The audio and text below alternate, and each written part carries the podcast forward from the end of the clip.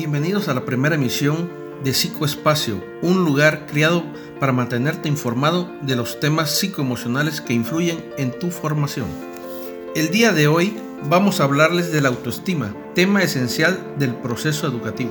La autoestima de una persona es la consideración que tiene hacia sí misma y la contribución de las personas que nos rodean en base a nuestro comportamiento. Esta se desarrolla a partir de la interacción humana, evolucionando a través de los pequeños logros, reconocimientos y éxito a lo largo de la vida. El ser humano por naturaleza tiene una gran necesidad de estima, la propia y la que proviene de las otras personas. Al conseguir un buen resultado de ambas, reflejamos la confianza y satisfacción de nuestros actos. A pesar de que la autoestima es una estructura consistente y estable y a veces difícil de cambiar, su naturaleza es dinámica por lo que puede crecer, empobrecer e incluso desintegrarse. Pero, ¿cómo saber qué tipo de autoestima tengo? Para eso tenemos que definir la relación entre autoconcepto y autoestima.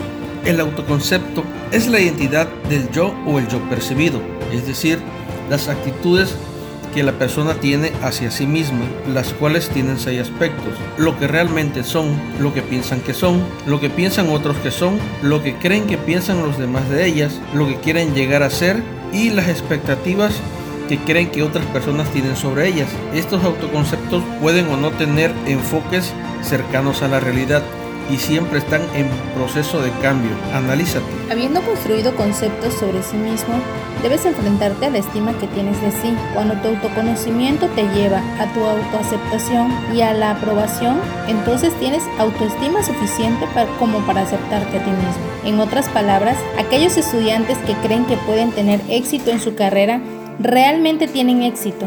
Los éxitos continuos conducen a las personas a una, a una mayor estabilidad en la autoconfianza educativa. Las personas a las que no les gusta su yo con frecuencia tienen una baja autoestima y están motivadas para el fracaso, mientras que las personas que gustan de sí mismas a menudo tienen una buena autoestima y están motivadas hacia las experiencias de éxito. ¿Qué tipo de persona eres? Ahora bien, presentamos un modelo propio del proceso de la autoestima integrada por seis componentes, la autoimagen, la autovaloración, la autoconfianza, el autocontrol, la autoafirmación y la autorrealización.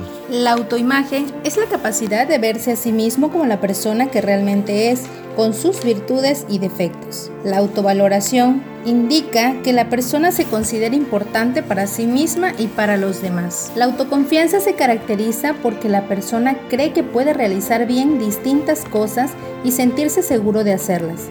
La persona cree en sí misma y en sus propias capacidades para enfrentar distintos retos, lo que a su vez la motiva a buscar oportunidades que le permitan poner en práctica y demostrar sus competencias.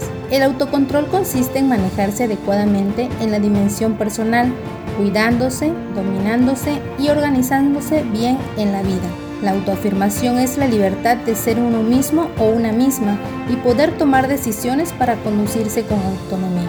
La autorrealización consiste en el desarrollo y la expresión adecuada de las capacidades de modo que la persona pueda vivir una vida satisfactoria y de provecho. En conclusión, el autoconcepto académico tiene una correlación con el rendimiento educativo. Los estudiantes con éxito tienen mayor sentido de valía personal y se sienten mejor consigo mismos. Quienes tienen una autoestima alta tienden a tener mayor rendimiento académico y quienes realizan un potencial académico tienen una más alta autoestima. En general, a mejores notas, más posibilidad de tener una autoaceptación de alto nivel. Una razón para ello es que las personas que tienen confianza en sí mismas tienen el coraje de intentar conseguir y están motivadas para hacer una realidad lo que ellas creen sobre sí mismas. Si sabemos que el aprendizaje es un proceso de desarrollo, no existe un límite para el crecimiento, ni para las capacidades de los seres humanos de aprender más. Esperamos que este segmento haya sido de tu agrado. Nos vemos en otra misión más de Psicoespacio, un espacio para ti.